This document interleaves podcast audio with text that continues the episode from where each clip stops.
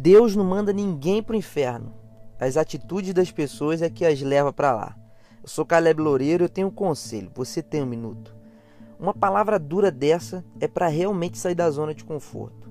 Você não pode ser anestesiado com palavrinhas bonitinhas que te motivam a ser a mesma pessoa, porque é preciso ter mudança na mente, nas atitudes e nas motivações. É preciso ter crescimento espiritual. O que muitas vezes não é falado é que o pecado ainda está levando as pessoas para o inferno e ele precisa ser abandonado. Paulo se preocupava muito com isso.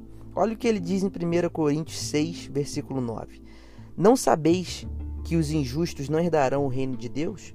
Não vos deixem enganar, nem imorais, idólatras, adúlteros, nem os que se entregam a imoralidades sexuais, nem ladrões, avarentos, beberrões, caluniadores, estelionatários e mentirosos herdarão o reino de Deus.